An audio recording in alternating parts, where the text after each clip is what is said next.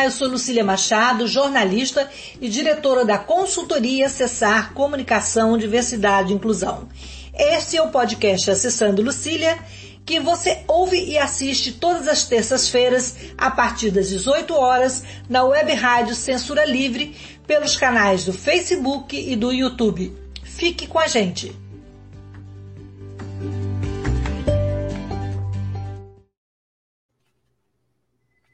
Olá, boa noite. Esse é o podcast São Lucília.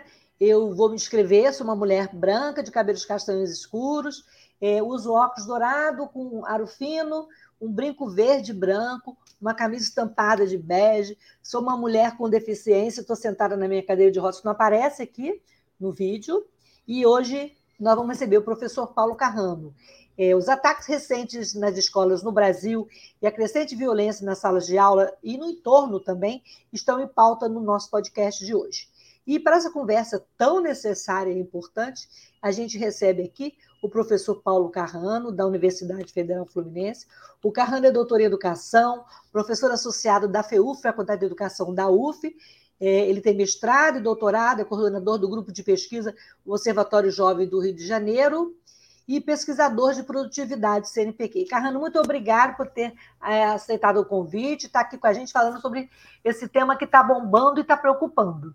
Então, eu queria que você se apresentasse, é, se descrevesse para os, os, nossos ouvintes que não conseguem visualizar. Tá bom, Lucília, muito obrigado pelo convite, um prazer enorme estar aqui. É, a gente estava precisando buscar essa oportunidade de um diálogo é, mais perto, é uma, uma pena que seja por um tema tão, tão difícil, né, que a gente é, não precisaria estar discutindo se a gente tivesse uma outra sociedade. Eu sou um homem de 59 anos, eu uso óculos, óculos é, quadrado para leitura, mas também para longe, enxergo melhor de, de, de longe que de perto, e e eu sou calvo, bastante calvo, diga-se de passagem, cada vez mais. E, e tenho 1,76m de altura. Eu estou aqui no meu escritório de trabalho em casa e ao fundo tem algumas referências de algo que eu gosto muito, que é fotografia, e também objetos da cultura popular, qual, é, de culturas, grupos com os quais eu tenho dialogado no meu processo de pesquisa e extensão universitária. E, Carrano, então, para a gente começar o bate-papo, né? A gente, os casos mais recentes de ataque à escola no Brasil, é, se, eles mostram que o quadro vem se agravando nos últimos anos. Segundo o um relatório do, de, do extremismo da direita entre adolescentes e jovens do Brasil, é, ataques a escolas, alternativas para ação governamental, que foi produzido por especialistas no, na, durante é, o período de transição do governo, né? É, 35 estudantes e professores foram assassinados em ataques às escolas no Brasil desde o início do ano 2000. Só em 2000, 16 ataques foram entre 2002 e 2022. E nesse ano 2023, novos casos já foram registrados no país, sendo que dois mais destaques é da mídia, né? Recente, o ataque do São Paulo, né, que deixou uma professora morta, e o de Blumenau, onde quatro pessoas, é, onde as pessoas, a creche foi na creche Santa Catarina, que vitimou quatro crianças, né? Carrano, por que, chegamos a uma situação dessa de medo e violência na sala de aula? Lucília, a primeira coisa que vale a pena dizer é a importância desse debate que a gente está fazendo aqui. Né? É algo que nos impacta muito. É, essa semana, é, em especial, o, o ataque a creche né, lá em Blumenau, de crianças tão pequenas, mexe com, com, tudo aquilo que a gente pensa que a humanidade eh, não deveria fazer. Né? Então, é até difícil falar sobre isso. Então, é importante esse movimento que está sendo feito aqui, está sendo feito em diferentes fóruns e, e lugares do governo, da sociedade. A gente precisa falar sobre isso, até porque as melhores soluções são aquelas que são encontradas a partir de bons diagnósticos, né, da compreensão do, dos fenômenos. Né? Em, em, ciências sociais, de um modo geral, a gente sabe que tudo que acontece não acontece aqui. Né? Tudo tem uma historicidade, né? tudo tem uma história. Né? Nada é um, um, raio no dia de céu azul. Então, esse fenômeno da, da, da violência nas escolas, ele tem é um ponto fulcral, ele está acentuado agora, mas ele é fruto também de uma, é, de, de, uma estrutura violenta, de uma sociedade violenta. Né? Nós, nós somos um país é, que tem fortes marcas ainda do processo colonial. Né?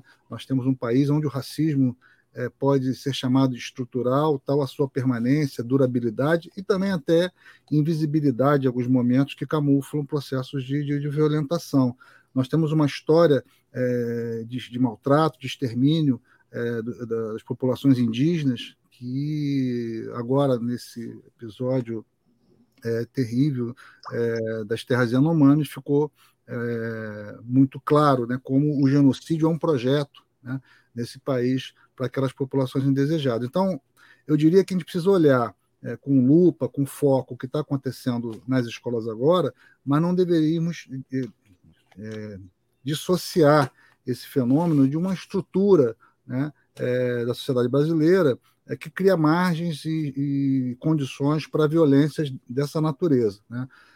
Há especificidades, evidentemente, é, nesses ataques recentes das escolas, são grupos que, é, que vêm se organizando já há bastante tempo, tiveram, é, com o advento da internet, das redes sociais, os canais de comunicação, é, condições de construir é, suas redes de ação. Então, há focos muito bem determinados, são escolas, não são, não são apenas as escolas enquanto prédios, né? aquilo que a escola representa na sociedade quanto é, possibilidade de educação, de futuro, de, de transformação, é, de, de, de, inovação do, do, do, social.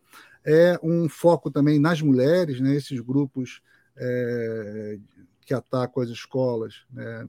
São também grupos de misoginia, são grupos que vêm é, nas conquistas das mulheres em, em termos de emancipação, de autonomia, de direitos de ser humano que as mulheres têm, é, um, uma ameaça à sua, vamos dizer assim, masculinidade tóxica. Né? Essa é uma expressão que costuma se usar. Então, tem todo um conjunto de, de fatores é, históricos, né, da longa duração, mas também conjuntos é, é, do meio técnico, científico, tecnológico, que permite que esses grupos é, se associem, que aproveitem é, é, da, da, invisibilidade que as redes é, de internet, redes sociotécnicas trazem.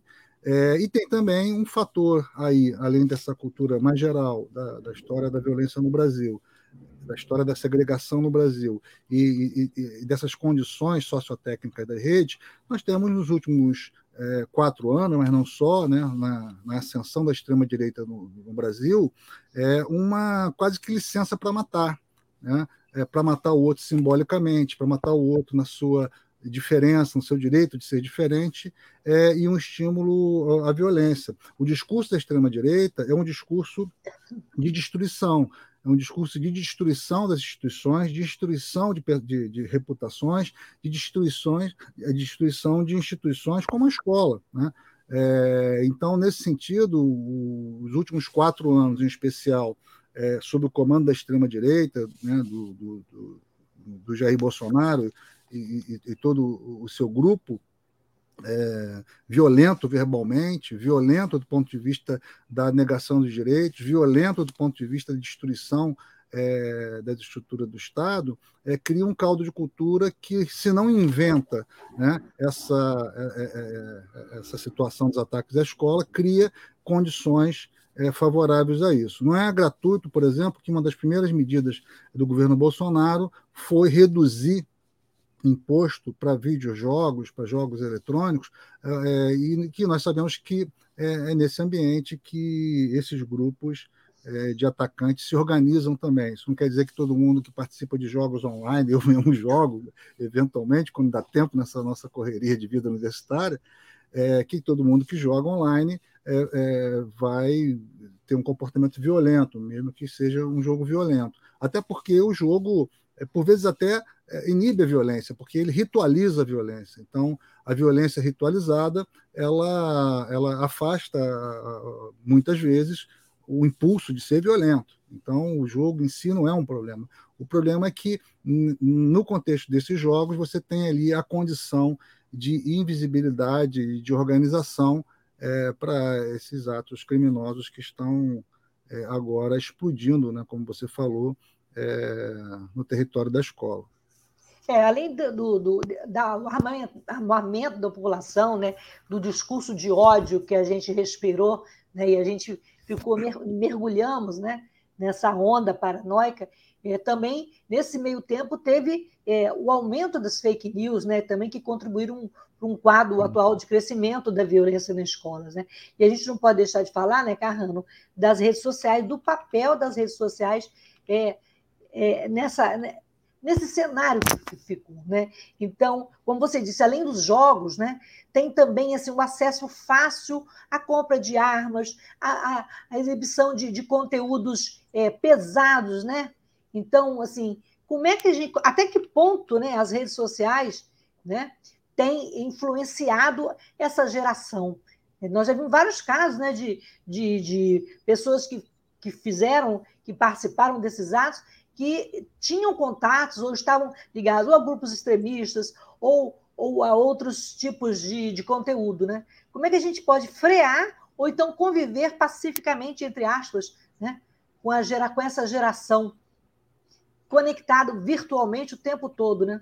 É, o que precisa ser dito é que as redes sociais elas não são boas nem ruins em si. Né? Elas são um meio sociotécnico é, que ganham conteúdo é, com pensamento e ação humana.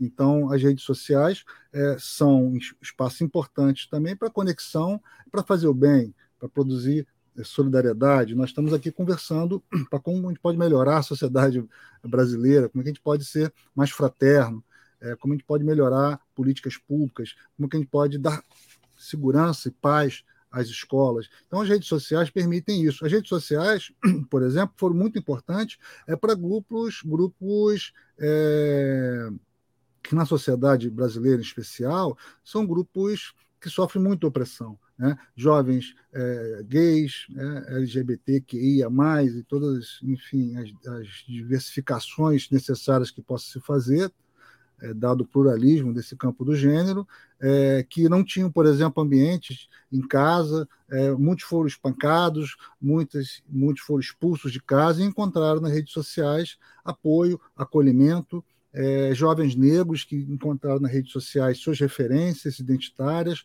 é, para perceber que a cor da sua pele não era é, um problema, pelo contrário, poderia ser um fator de afirmação de si, do outro.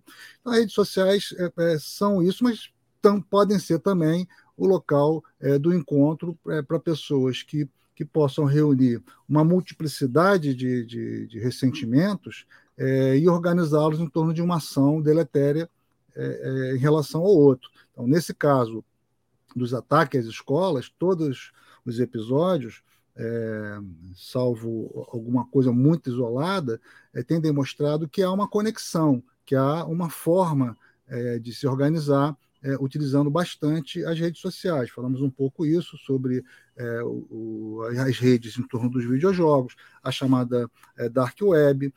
nós estamos numa situação hoje que a responsabilidade das big techs, né, as grandes empresas que organizam as redes sociais, que são todas é, de fora do, do país, é, podemos citar Facebook, Twitter, agora o TikTok, é, Instagram, é, todas essas redes é, criaram é, termos de uso e protocolos muito frágeis do ponto de vista de controlar esses grupos de ação. Ou seja, nós estamos num momento onde a sociedade precisa dizer para essas, essas redes, essas big techs, que o território da internet não é uma terra sem lei né, que os termos de uso dessas, dessas big tech, dessas redes, não são superiores à Constituição e o direito à vida e à integridade das pessoas. Então, é, sob o manto da liberdade de expressão, essas redes, é, é, cada uma a seu jeito, umas mais, outras menos, têm permitido que esses grupos se organizem não mais é, nas sombras da, da, da, chamada dark web, aquela internet que você não consegue rastrear com facilidade aquela internet onde os browsers, os navegadores que nós usamos não funcionam, precisam de outros mecanismos para poder navegar ali. É, então eles estão fazendo isso quase que à luz do dia, como se pessoas, essas pessoas estivessem numa praça de alimentação de um shopping combinando um massacre de escola.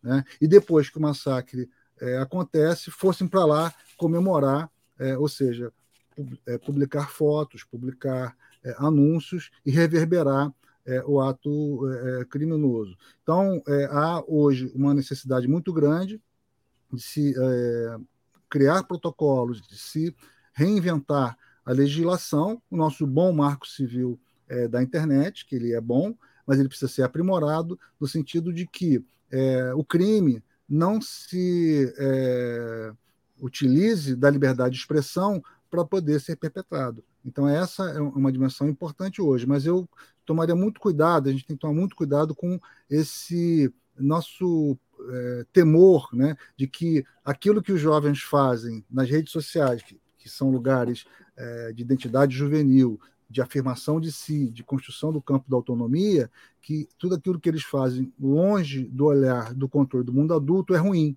Não, eu comecei dizendo que há muitos exemplos positivos é, de uso das redes sociais, inclusive para fins educativos, para fins é, pedagógicos até, aprendizagens. Né? Hoje, um desafio, eu conversava com meus alunos exatamente isso ontem, o desafio do professor não é querer saber mais do que é, a, a, internet, ou que a inteligência artificial agora, chat GPT, eu não posso querer processar bilhões de informações num espaço de segundos, é, a inteligência artificial é capaz de fazer isso. Agora, eu é, sou capaz de estabelecer uma relação é, com o saber, respeitando o outro, ouvindo, é, dialogando com a experiência, que uma inteligência artificial não poderá fazer, porque ela não tem corpo, e eu tenho.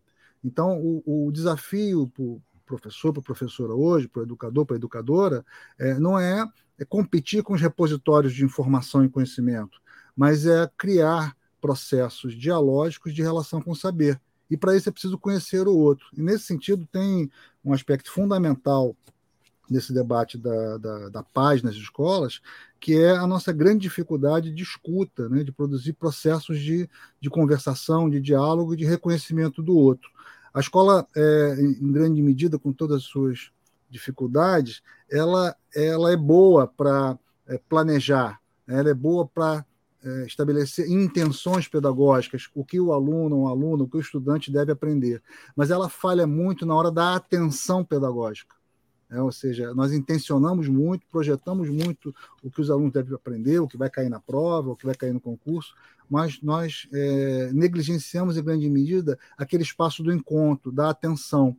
E muitos desses é, episódios né, de alunos, e às vezes muitas vezes ex-alunos que voltam à escola para cometer um ato de violência, é, são precedidos de sinais, né, é, de indícios que não foram lidos pela instituição, talvez porque ela não tenha conseguido fazer isso, porque o professor trabalha muito, a professora trabalha muito, trabalha muito sem apoio, sem dispositivo de suporte, são muitos alunos por turma, são professores que dão aula em duas, três escolas, são escolas que não têm apoio e suporte para construir projetos político-pedagógicos é, é, de forma comunitária, parceira e solidária. Então, esse trabalho de escuta, de atenção individualizada até, e aí não tem jeito, é individualizada porque é, é, é o sujeito singular que comete essa ação de violência, ainda que amparado por redes né, é, é, violentas. Mas esse trabalho de escuta do outro, de construir é, condições de diálogo na escola, é, me parece o caminho, ainda que longo, difícil, mas é o melhor caminho, porque diante é, desses atentados, é, dessa violência, a primeira coisa que é, nos comove e nos convoca é construir aparatos de segurança. Aparato de segurança que, inclusive, aumenta a distância é, entre professores e estudantes aumenta a distância entre a comunidade, o bairro, o território e a escola. E a gente sabe que são essas pontes, essas relações de proximidade que tornam uma escola mais segura. É, e não é, detector de metais, policiais dentro da escola, aumentar é, o grau de disciplinarização é, que poderia, é, de fato, construir o espaço da escola como um espaço de submissão e não de prática da liberdade, como ensinou Paulo Freire. Né? Então, assim, eu, eu, vejo que o caminho é construir protocolos para proteger as escolas, especialmente que os bairros sejam lugares seguros, né, lugares onde o policiamento seja ostensivo, é, políticas onde essas redes criminosas que promovem os ataques sejam detectadas antes que possam agir, mas no espaço da escola, no território da escola, o caminho é da escuta, do diálogo e,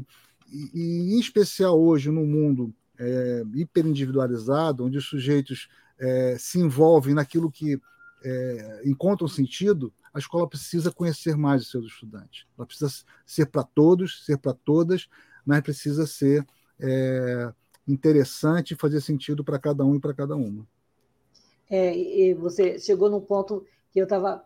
É, o Brasil ele está preparado para enfrentar esse cenário. O que, que a gente precisa fazer é, para mudar essa história, né? Você acredita que uma educação inclusiva, no sentido mais amplo, né, com compromisso de todos, professores, é, família, escola, governo, é, da sociedade geral, pode combater esse cenário? Depois também queria que você comentasse, assim, o governo agiu muito rápido, né? É, nós estamos vendo aí o Flávio Dino, é, o Ministério da Justiça. É, queria que você, primeiro você falasse dessa ideia da escola inclusiva e depois eu, a gente volta a falar das medidas que o governo vem tomando e assim que achei que foi rápido. Não é que a gente a está acostumado com tanta paralisia do outro governo, né? Que quando a gente vê um governo fazer e acontecer, a gente acha que está fazendo, está sendo rápido. Não é que está rápido, é que é necessário, né? É necessário. Bom, em relação ao primeiro ponto, eu é, reforço o que eu tinha falado antes, que o caminho é o diálogo, né? É, a escola é um, é um espaço-tempo da sociedade é, que procura educar para a liberdade, procura educar para que as pessoas que por lá passem sejam cidadãos e cidadãs conscientes. Mas, por vezes, ela procura fazer isso, é, ou seja, educar para a liberdade, em condições de aprisionamento. Isso é uma contradição. Ou seja, a, gente educa para a liberdade em condições de liberdade, em condição de poder é, é, se expressar. E, e, as escolas não têm feito isso. Nós realizamos uma pesquisa nacional é, final de 2019, sobre juventude, participação, democracia. É, ela foi uma pesquisa ibero-americana, feita também em oito países, eu coordenei a parte brasileira. E um dos dados da pesquisa salta aos olhos para esse debate aqui. 82% desse, dos estudantes que responderam essa pesquisa é, disseram que nunca haviam participado de um debate na escola para discutir qualquer coisa que seja do ponto de vista da sociedade ou da organização da própria escola. Ou seja, um número enorme né, de, de, de, jovens que passaram pela escola, jovens que já estão terminando, inclusive estavam terminando o ensino médio, é, passaram por uma escola que não deu atenção ao debate democrático, à participação. Certo? Então, essa escola não escuta, é uma escola que não ouve. E é uma escola que precisa construir as condições, e quando eu falo isso, é uma escola que não escuta novo, não estou responsabilizando nós, professores. É, é uma responsabilidade de todo mundo, ela precisa ter apoio para isso, ela precisa ter suporte para isso, né? e precisa colocar tudo em discussão. E esse é um grande desafio, inclusive, para enfrentar é, esse fenômeno terrível das fake news, da desinformação, porque se hoje nós vivemos numa sociedade da informação, nós vivemos também numa sociedade da desinformação, porque a extrema-direita usa a desinformação para desorganizar a sociedade. Então, uma escola, no lugar de se fechar, interditar o debate de temas como sexualidade, violência, é, direito, a diferença, ela deveria radicalizar o debate e colocar tudo em discussão. Então, no lugar de fechamento, nós precisamos de abertura. No lugar de portas, nós precisamos de pontes. Né? É essa a dimensão fundamental é, que pode trazer é, para a escola é, um, um, as condições da comunicabilidade, porque é, a palavra é sempre dupla, né? A palavra é a, a, ela é de quem comunica, mas é também de quem a ouve. E muitas vezes a palavra que nós adultos proferimos é uma palavra de, de sentido único. Ela não quer voltar. Ela não quer voltar a, a partir da representação do outro, da reflexão do outro. Então a escola precisa fazer mais essa rua de mão dupla da palavra é, que sai da instituição, que é a palavra educativa, a palavra que envolve conteúdos e valores, mas também é preciso criar o caminho para que essa palavra que chega no estudante possa voltar na forma de opinião, na forma de uma reivindicação, né? o que foram é, por exemplo, os movimentos de ocupação das escolas pelos estudantes em 2016. No momento onde o governo estava preparando uma reforma, é, tinha feito né, uma, uma medida provisória para alterar radicalmente o ensino médio, sem conversa, sem discussão, né, sem debate, com, especialmente com os maiores interessados, que eram os estudantes, é, o governo não dialogou com aqueles estudantes que estavam lá para exigir uma melhor escola. Eles estavam lá para exigir uma escola de qualidade e tinham coisas grandes para dizer, coisas importantes para dizer, porque tinham a ver com a sua experiência de estudante. E nós sacrificamos aquela experiência de diálogo e de escuta. É, todo esse processo de interdição do diálogo, é, ele vai criando é, é, uma, um esvaziamento da possibilidade democrática da escola, especialmente naquilo que é fundamental nesse debate sobre a, a violência e essa cultura de paz que a gente deve perseguir, que é a nossa grande dificuldade de lidar com a diferença. Né? Alguns é, especialistas vão até dizer que existe uma intolerância espontânea, é, quase que genética ou biológica, nós, até nos animais, né, que reagem ao diferente, né? reagem à espécie diferente, reagem àquilo que não é espelho, que não é semelhante. É, e, e, nós é, lidamos com essa intolerância à diferença com a educação, com a cultura democrática. Então, é um grande desafio educar, porque é um grande desafio também é, é, construir processos aonde o outro seja não uma ameaça, mas alguém com quem eu posso dialogar. E esse é um grande desafio é, da escola hoje, fazer com que o outro não seja uma ameaça, mas que o outro seja alguém que me completa, né? alguém que, que, que na diferença é, pode produzir o sentido de estar junto. Então, essa intolerância é, original ela é muito perigosa porque ela, ela pode se consolidar. Né? E o discurso de ódio, então, da extrema-direita, a desinformação sobre o outro, a fake news, é, simplificando, é, estimula essa intolerância ao diferente. Então, fundamentalmente, construir uma, uma cultura de paz é construir as condições para produzir a educação em relações de, de diferença. Sobre a, sua pergunta da reação, eu acho que toda reação vai ser sempre lenta é, porque é tudo muito urgente, né? Tudo muito urgente. Ontem, é, redes é, da extrema-direita é, aparentemente se coordenaram e dispararam ameaças para todo o Brasil de que haveriam novos ataques às escolas. Isso criou um pânico é, moral. É, inclusive, a menina que trabalha aqui na minha casa, ela falou que tinha até data. O, o neto dela falou: dia 20 de abril vai ter um ataque nas escolas. É. Quer dizer, véspera de feriado. Então as pessoas já estão criando aquela sabe? Claro. Um pânico, né? Então, é assim que o terrorismo atua. O terrorismo não precisa nem fazer tudo aquilo que promete, né? ele precisa que as pessoas se convençam de que aquilo que eles prometem pode acontecer. Então, é, isso é estruturado, isso foi é, orquestrado, tem, há sinais de que houve uma orquestração. E, e junto com uma cultura é, de baixa densidade democrática também. Então, as nossas respostas elas oscilam entre é, o medo legítimo, que é uma mãe, né, um pai, sabendo que o filho, a filha está na escola, com a ameaça de um ataque que pode levar à morte. Isso cria um pânico é, indescritível.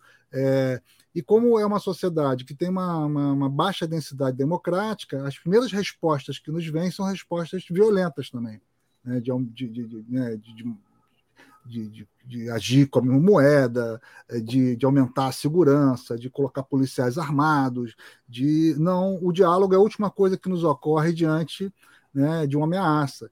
É, então, por isso que é, é preciso ter políticas que deem segurança aos pais, às mães, aos estudantes, aos professores, ao corpo é, de servidores da escola, e ao mesmo tempo políticas de médio e longo prazo transformem a cultura não só da escola, mas da sociedade, é como um espaço de, de, de melhor tratamento à diferença. O governo federal, do meu ponto de vista, é, agiu com muita rapidez, agiu com muita rapidez, porque são é, decisões que podem ser aceleradas em função da emergência, e foram, é, mas precisam ser tomadas com muita cautela. Né? Nós estamos falando antes aqui da liberdade de, é, de expressão. Então, todas as ações, por exemplo, de controle é, da capacidade de organização desses grupos é, de ataque e violência é, não devem ser motivo para cercear o direito, direito legítimo de que as pessoas possam se expressar. Então, precisa agir com muita cautela, mas é preciso agir. Né? E, nesse sentido, o, o governo federal é, tomou decisões. Há um relatório muito bem elaborado da Comissão de Transição é, de Governo, com, com, sugestões de protocolos, e muitas de, dessas recomendações vão no sentido disso que eu estava falando aqui, né? de, construir as condições do diálogo é, e da ambiência democrática, não só nas escolas, mas no entorno, né? o território da escola, que seja também um espaço de diálogo. E, e há medidas no campo é, policial, no campo do controle é, das redes sociais, da internet, é, no controle democrático é, das big techs, dessas redes sociais que não podem agir é, no país como se fosse um país sem, é, sem lei e transformar o território da, da, da, internet como algo acima da Constituição. Então, é, eu diria que o governo federal está atuando com a cautela necessária, tentando não ser é, tão rápido que atropele os processos e, e crie é, condições, inclusive, de judicialização das suas decisões, mas nem tão lentamente que é, isso se assemelhe a uma despreocupação ou inércia. Então, do meu ponto de vista, é, as medidas estão sendo tomadas. Eu acho que nós temos também muita responsabilidade é, nisso, que é de é, amplificar o debate, construir a ampliação do entendimento, separar o que é ameaça real do que é, é tentativa de, de, criar terror é, e pânico. Né? Então, assim, eu sou de um tempo que é, sou de um tempo, né? Estou vivo ainda, mas a gente tem essa expressão, né? Quando eu era estudante de escola, é, havia coisa, olha, amanhã vai ter alguma coisa é, e não vai ter aula. Havia um dia de prova, então estudantes inventavam coisas, né? É, que, que estudante que ah, vai ter incêndio, ligar para bombeiro, é aquela confusão, e existe tudo. Então, é, é, isso não tem nada a ver com um ataque orquestrado que pode levar a um perigo real. Então, é preciso ter né, um certo sangue frio para ler os sinais e discernir quando é um ataque é, a ameaça real ou quando é um uso né, oportunista é, de uma situação que não interessa a ninguém, que é a de é, construir o pânico na sociedade. A extrema-direita está produzindo isso, tentaram fazer isso é, no 8 de janeiro, né, no ataque a, a Brasília, é, fizeram tentativas com explosão de torres de, de, de transmissão, tentaram um crime odioso, né, que seria de consequências catastróficas, de explodir um caminhão-tanque é, no, no aeroporto, e eu, eu, diria que há indícios de que é, essa disseminação do, do, terror e do pânico do ataque às escolas faz também parte da agenda dessa extrema-direita que foi derrotada nas eleições mas que segue mobilizada. E, Carrano, só complementando, antes da gente, a gente tem que fazer o intervalo, é, em relação a essas, essas fake news, é, a polícia já está monitorando esses perfis, né? E o Ministério da Justiça e Segurança Pública criou um canal exclusivo para recebimento de informações de ameaça de ataque contra as escolas. Eu queria até que o Antônio colocasse aí o cartaz, que é importante porque tem o site, né, e, e como a gente denunciar, né?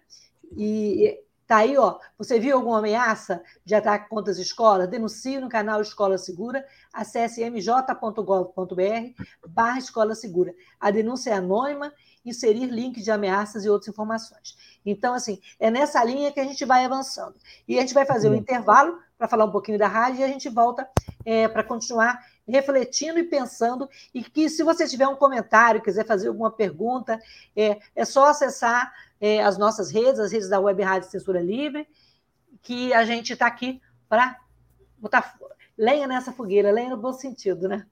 Então a gente volta já. Para manter o projeto da Web Rádio Censura Livre de uma mídia alternativa, buscamos apoio financeiro mensal ou doações regulares dos ouvintes, de amigos e parceiros já que não recebemos recursos de grandes empresas, políticos ou partidos. Seja um apoiador regular e ouça o agradecimento no ar durante as edições dos nossos programas. Sua ajuda é muito importante para nós. Enviamos prestação de contas mensal aos nossos apoiadores. Temos uma vaquinha virtual permanente. Anote o endereço virtual apoia.se barra clwebradio apoia.se barra clwebradio Saiba mais sobre a emissora no WhatsApp 21 96553 8908. Web Rádio Censura Livre, a voz da classe trabalhadora.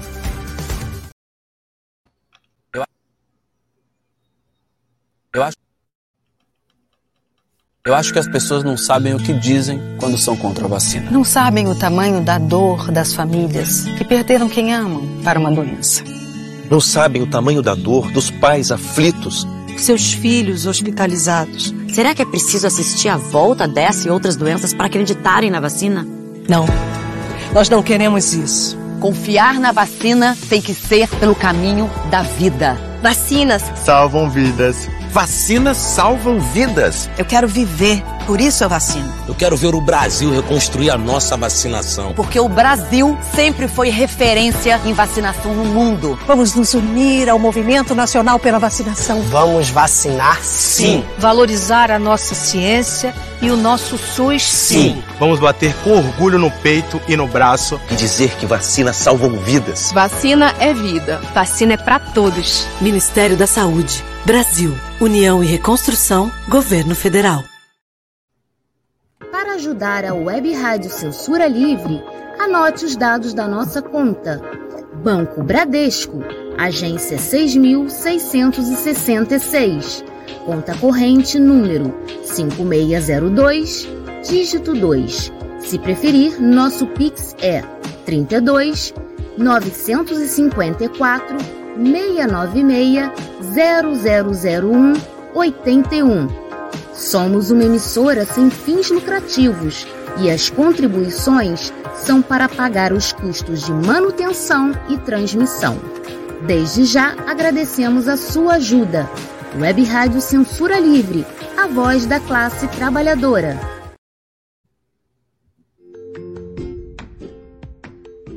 Olá, eu sou Lucília Machado, jornalista e diretora da consultoria Acessar Comunicação, Diversidade e Inclusão. Este é o podcast Acessando Lucília, que você ouve e assiste todas as terças-feiras, a partir das 18 horas, na web rádio Censura Livre, pelos canais do Facebook e do YouTube. Fique com a gente!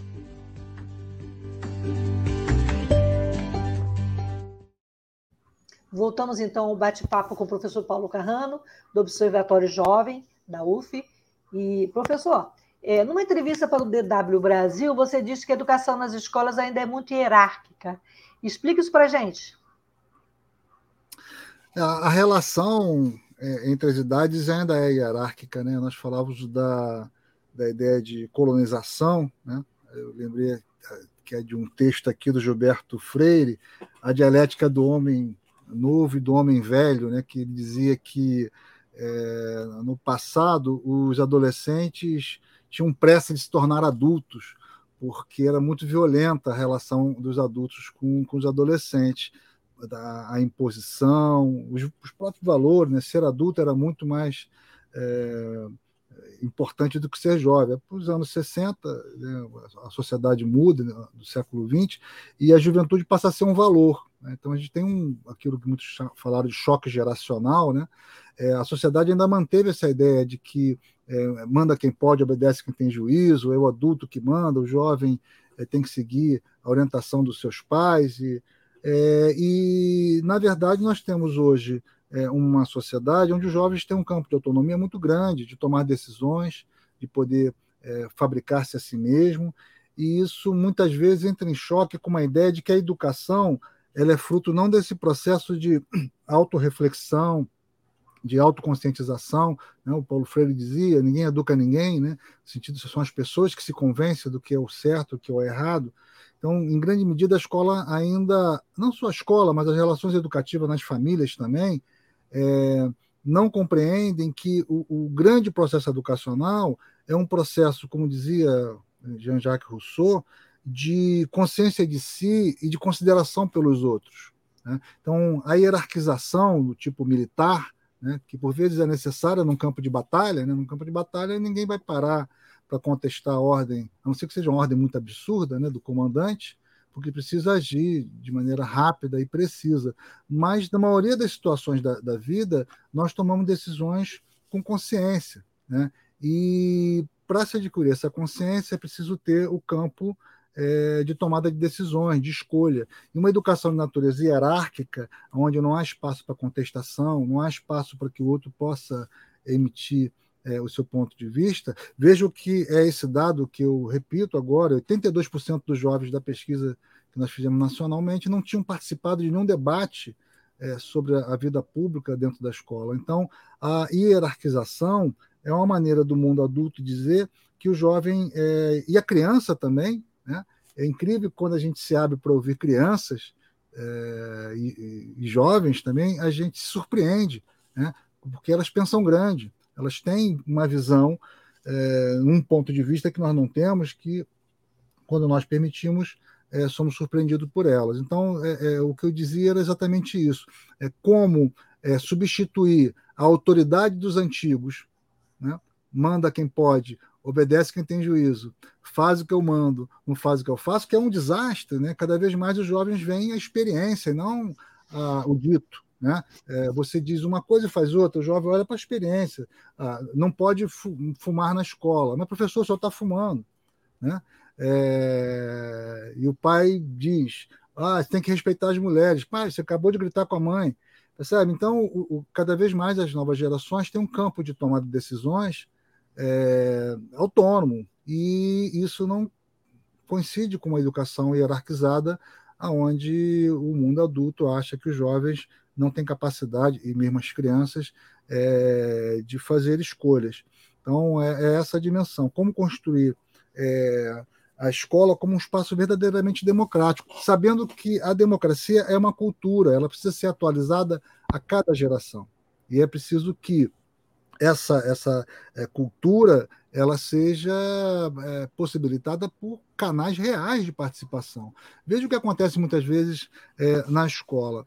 A escola convida muito pouco os jovens, e também crianças, insisto, respeitando as fases de desenvolvimento, para ouvi-los e ouvi-las para tomada de decisão, no sentido forte. O que é a decisão, tomada de decisão no sentido forte? É quando você é ouvido e aquilo que você diz interfere no resultado da decisão.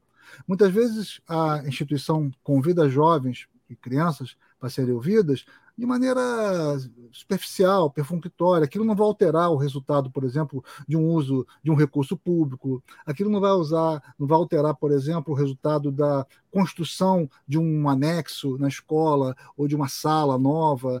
É, são, são perguntas relativamente é, inofensivas do ponto de vista é, das intenções da instituição, do tipo, qual é a cor do uniforme que vocês querem ter? Quando a escola pergunta qual é a cor do uniforme, já é muito. Né? Mas ela deveria se abrir para ouvir também como nós vamos usar melhor o recurso disponível para a escola. Como nós podemos tratar melhor é, os casos de violência contra a, as mulheres. Percebe? Então, é, eu acho que essa dimensão de combater a, uma educação não é, hierárquica e, e, colocar no lugar uma educação como prática da liberdade. Não fosse se a gente estivesse praticando isso, nós não estaríamos diante é, do apelo que, que se tem na sociedade para as chamadas escolas militares, que são, na verdade, modelos hierárquicos, que podem ser úteis, necessários para construir o bom combatente, mas são inócuas e são, inclusive, prejudiciais para construir é, os valores cívicos de uma sociedade livre. Desse pesadelo, parece que, pelo menos temporariamente, nós estamos livres, né? Da escola, da militarização das escolas, né? É, estamos é, livres porque nós elegemos um governo com compromisso com a cidadania, né? É, e não com essa ideia de hierarquização é, das relações. Mas isso é algo que está presente na sociedade. É, muitas vezes porque. E que agrada muita gente, infelizmente, né? É, em torno de alguns fetiches, né? Também. A ideia de que as escolas militares são aquelas de melhor qualidade, mas também são poucas e que recebem muitos recursos. e em comparação com a, com a, com a maioria das escolas. Então, é, a qualidade é relativa. As escolas que recebem recursos é, suficientes e que são de excelência também, e que não são militares, também têm excelente desempenho, os institutos federais, o nosso Colégio Pedro II e, tantas escolas é, estaduais também, que, que, que, que, são, são modelos, é, mas são exceção diante de um, de, um, de um conjunto de escolas que precisam de muito apoio. E a outra dimensão é essa ideia de que a disciplinarização é, cria é, uma boa educação de autoridade, de respeitar o adulto, é, mas essa, essa ideia de que o respeito vem é, pela hierarquia, ela, ela não coincide com o tempo que nós vivemos hoje. O respeito vem do exemplo, o respeito vem é, da confiança, o respeito vem da escuta, o respeito vem do reconhecimento e não da ordem é, hierárquica. É, nós temos nós temos alguns comentários e perguntas aí, Antônio. Você pode colocar na tela? As pessoas interagindo aqui. Eu tenho uma pergunta aqui, mas eu acho que o Antônio tem, tem alguns comentários aí. É, a Noélia Cantarino, da Costa, boa noite, Lucília. Boa noite, Noélia. É, tem mais aí, a Nilza Alves, boa noite. E a Nilza. É, Nilza, querida Nilza. É, tem alguma pergunta aí, Antônio? Para mim apareceu uma aqui, não sei se, se já tem aí, vocês têm na, na tela, é, sobre a violência de tráfico de drogas. E acho que não, o, o Carrano, a violência de tráfico é da Delma Pacífico Martins. A violência de tráfico de drogas e agora da milícia, principalmente no Rio, também reflete nas escolas. Não é incomum a suspensão de aulas em comunidades por conta de operações policiais. Também não é incomum a cena de crianças deitadas no chão para fugir de tiroteio. Qual o impacto desse entorno violento na formação desses estudantes? É trágico, né? É trágico. Do ponto de vista quantitativo, a quantidade de, de dias letivos que são é, perdidos em torno dessas suspensões, é, é, trágico do ponto de vista qualitativo, né, das aprendizagens, do emocional. É, então, é, isso é algo que transcende a própria, a própria escola. Né? A escola fica refém de uma situação que é, é do urbano, que é da, de uma cidade é, que não construiu se construir como uma cidade democrática. Então, nesse sentido, é, é muito difícil, inclusive, praticar isso que eu estou sugerindo aqui: a escuta, o diálogo, a abertura, né? porque numa escola é, onde o seu território de inserção é dominado por, é, por um baronato, né? quer seja de tráfico ou milícia, é como dizer que as pessoas podem ser livres para falar? Desculpe, beber uma aguinha aqui. Tranquilo. Então, é, há um limite real para se praticar isso que eu, tô, que eu estou sugerindo, né, que a, a, escola como um espaço é, de escuta e de diálogo, até porque esse território violentado, e eu gosto muito de usar essa expressão, os territórios de favela não são violentos, são violentados, são violentados é, pela ausência é, das políticas públicas, eles são violentados por um Estado policial e eles são violentados por, por, por uma história né, da, é, da sociedade brasileira que permitiu é, que a sociedade ficasse na mão de pessoas armadas, né, de pessoas é, que impõem uma lei que, que, é uma lei a revelia da, da, da Constituição. Então, é, é uma situação muito difícil, é, é preciso atuar nesses territórios é, com uma dimensão de justiça, com dimensão de legalidade. É, a polícia, por exemplo, não pode é, ser um agravo a essa situação de violentação e, e, e ela tem sido muitas vezes. A cena é, de ver dois caveirões entrando por uma escola que eu conheço, que, eu, né, que, que é uma escola é, da, da, lá da Maré, é, aquilo e ver as pessoas se jogando no chão, caindo, é, e, a gente pensa na mesma hora.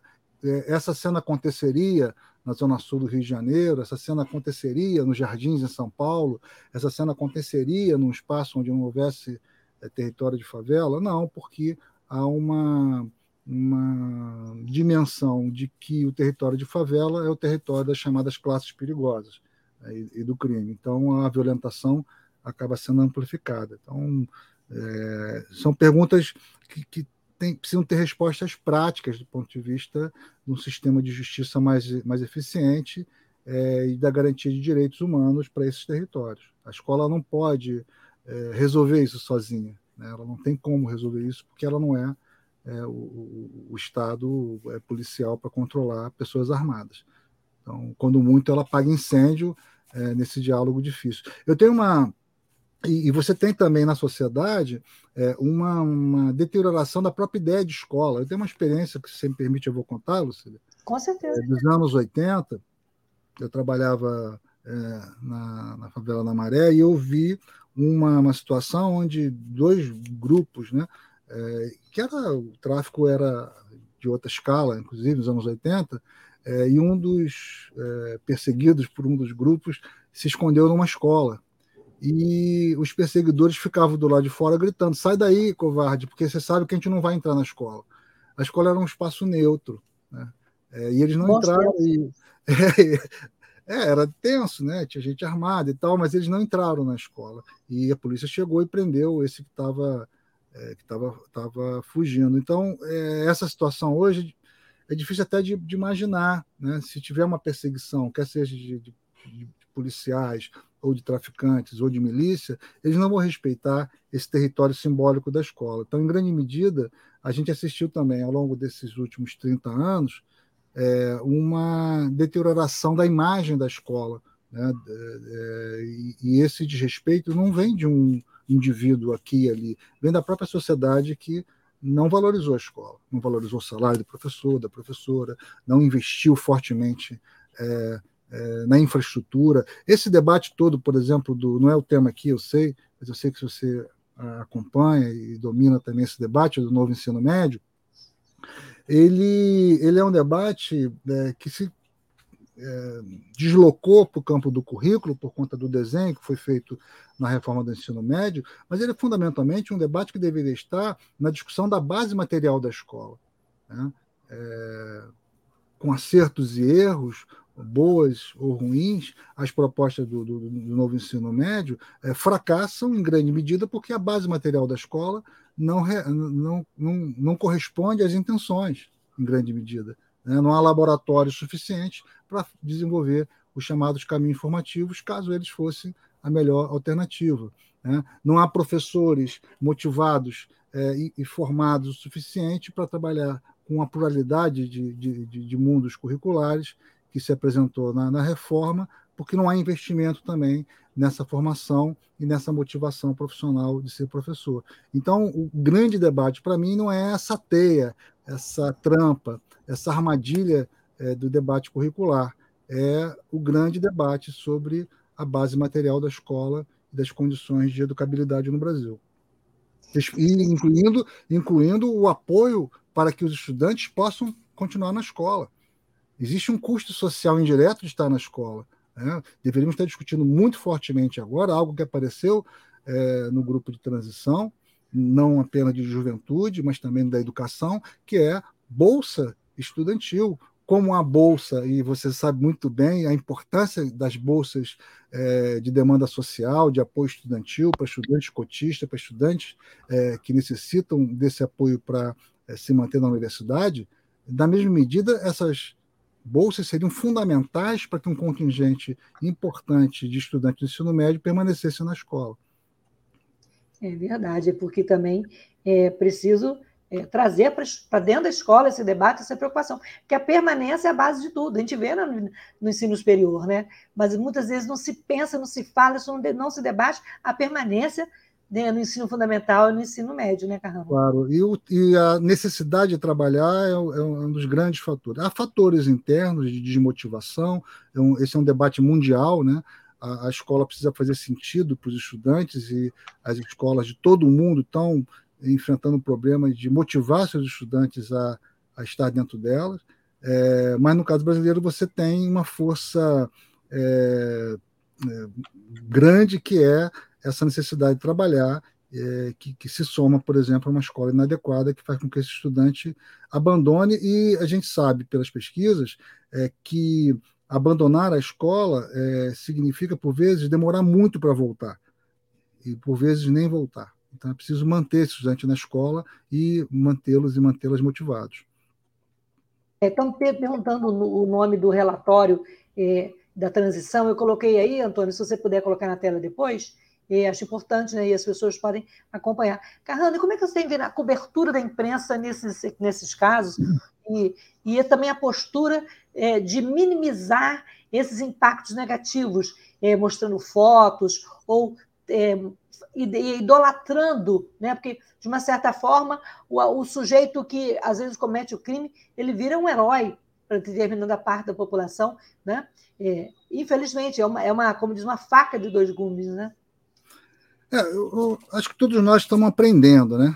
É, e quem está de boa vontade, imbuído das melhores intenções, está aprendendo mais rápido. Né? Então, nesse sentido, há, há núcleos da imprensa nacional que vivem do sensacionalismo, que vivem de uma, de uma informação é, desqualificada, é, grupos que a desinformação é, é, importante, inclusive, de maneira a financiar suas ações. Então, não há muito como agir é, com esses grupos a não ser disciplinados com a, com a força da lei.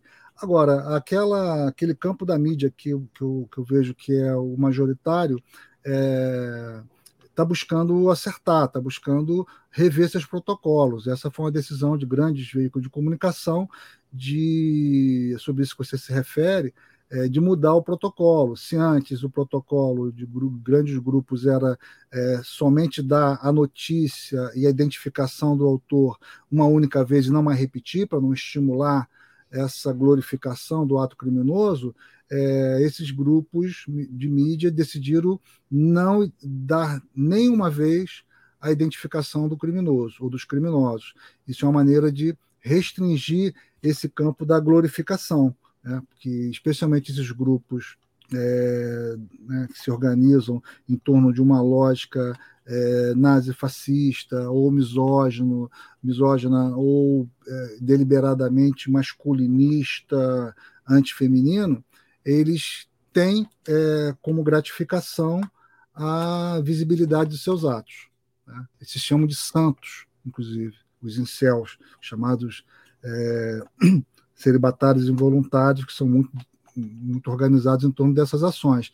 É, então, ficar famoso por conta do, do ato violento é, é um prêmio. muitas vezes é um prêmio pós-mortem, porque o suicídio também faz parte é, dessa cultura é, dos ataques. Mas os que ficam e, e que estimularam é, glorificam as ações. Então, a imprensa tem que tomar muito cuidado, ao mesmo tempo que ela tem o dever e a sociedade tem o direito de ser bem informada, ela precisa cuidar para que isso não venha na forma de um estímulo à glorificação. Então, eu vejo que nesses últimos atentados, né, lamentáveis e terríveis, a imprensa, de modo geral, agiu bem, fora esses núcleos do sensacionalismo é, e da violência jornalística, digamos assim. Imprensa marrom, né? É, você comentou também... imprensa marrom, diga. É verdade. Você comentou também que os casos mais graves de violência é, surpreendem justamente porque a escola não conhece os seus alunos envolvidos nesse episódio, né? Não conhece porque não conversa e impõe essa hierarquia que você falou, isso aprofunda essa distância. Como, é, como a gente pode mudar esse cenário para receber melhor esses alunos, acolher, ouvir, né? E tornar a escola um, um espaço mais leve? É, acho que duas, duas coisas. Em primeiro lugar, queria reforçar que quando eu falo que a escola precisa é, é, ampliar esse espaço da escuta, eu não estou fazendo uma crítica de que a escola está errada. É muito Sim. difícil fazer isso. Né? Por exemplo, eu vejo que é algo que nós poderíamos ter era um, uma atenção maior à escuta biográfica. Né? Eu sempre digo isso. A ideia de projeto de vida não é ruim em si, né, que está sendo né, trabalhada no novo ensino médio, é, não precisava ser em forma de disciplina, podia ser em forma de um projeto político-pedagógico, né, de atenção aos futuros dos estudantes, mas ele é, tem que ser também é, ancorado por uma ideia de biografia, de história, pensando aí no Paulinho da Viola, né? quando eu penso no futuro, eu não esqueço o meu passado. Então, agora, para fazer isso é preciso apoio, né? é preciso condições, é preciso dispositivos. Veja, o próprio é, apoio que já poderíamos ter tido com psicólogos, assistentes sociais, que havia um decreto, né, há um decreto sobre isso. O presidente Bolsonaro, o ex-presidente Bolsonaro, vetou esse decreto é, que é, daria condições de que as escolas tivessem é, psicólogos assistentes sociais para servir como é, dispositivos de apoio e suporte a professores e professores. Então, as escolas precisam ser apoiadas é, para fazer essa escuta. Agora, precisa se convencer também é, do ponto de vista da formação é, docente, é que isso é importante, né? que singularizar a experiência educativa é importante também é, para que a gente tenha o radar mais atento à, à, possibilidade não apenas de um ataque, mas também de um sofrimento, e por vezes o, o, o sofrimento mental, psíquico, emocional não vai redundar num ataque violento mas vai redundar num sofrimento em si, e esse sofrimento precisa de, de suporte e de apoio. Então, nós devemos ouvir, escutar como princípio democrático e pedagógico, e não apenas como ferramenta de é, antecipação de ataques. É, é, se a gente faz a escuta, a gente pode ter elementos para antecipar é, muito dos acontecimentos. Até porque esses grupos é, que se organizam para é, promover os ataques, é, eu vou usar uma expressão que pode ser mal interpretada, mas ela, ela é descritiva. Eles são grupos de acolhimento, eles acolhem. Acolhem muitas vezes é, de, é, de, maneira perversa, estimulando o ressentimento, estimulando a, ações que é, vão se voltar contra é, aqueles que pretensamente não teriam é, dado o suporte necessário e, sido generosos o suficiente. Então, a gente precisa substituir é, esse esse acolhimento perverso dessas redes de ódio e violência é, por um acolhimento democrático, sensível, né, de, de abertura para o outro. Eu acho que essa que é, que é a dimensão. E eu não estou dizendo com isso que os atos violentos, é, esses ataques, são justificáveis, né, mas eles podem ser interpretados, e, e é isso que, que é fundamental. É, buscar compreender, buscar entender não é justificar, é buscar os elementos para que a gente possa tomar melhores decisões e evitar é, novos episódios. Carrano, nosso tempo chegou ao fim. Eu sei que você tem compromisso e também está terminando aqui. E eu queria agradecer demais a sua troca, a sua participação. E queria dizer aquela pergunta que é o título: Como trazer paz para nossas escolas? É, é um processo, né? A paz invadiu o meu coração, diz a música, a música do Gil, né? Que, que o princípio da, da democracia, da escuta, do diálogo, e que a gente possa construir mais pontes para o outro e menos muros, né? É, nessa relação e que a gente é, siga o caminho e reencontre o caminho de construir uma nação solidária, um caminho que foi interrompido, né? Com a vitória da extrema direita e a gente está é, com as condições agora de retomar esse caminho de construir uma nação solidária. Sem dúvida, os espaços e os tempos das escolas são fundamentais para isso, não só em toda a sociedade, mas a gente não pode deixar de contar com a escola como uma peça fundamental é, nessa reconstrução democrática do país. Muito obrigado, Carrana. A escola está viva, viva a escola, viva né? Viva a escola. E e, e muito obrigado por estar aqui nesse espaço. Eu e a gente continua, continua construindo pontes e conhecimentos, que é a coisa mais importante, né? Que quem, quem educa, quem conhece mais a vida, é capaz de seguir um caminho né, de paz, né? E um caminho de, de luta. Obrigado, é Tchau, tchau, um abraço a todo mundo. Lembrando, lembrando que o nosso podcast fica no, no, canal, no meu canal do YouTube, Acessando Lucília, e também nas principais é, plataformas tocadoras de, de áudio: Spotify, Google, Google Podcast, Anchor e muitas outras. Tá bom? Muito obrigado, beijo grande e viva tchau, a escola. tchau.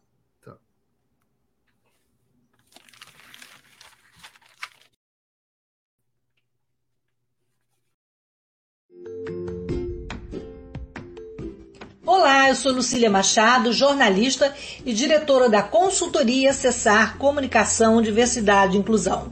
Este é o podcast Acessando Lucília, que você ouve e assiste todas as terças-feiras, a partir das 18 horas, na web rádio Censura Livre, pelos canais do Facebook e do YouTube. Fique com a gente!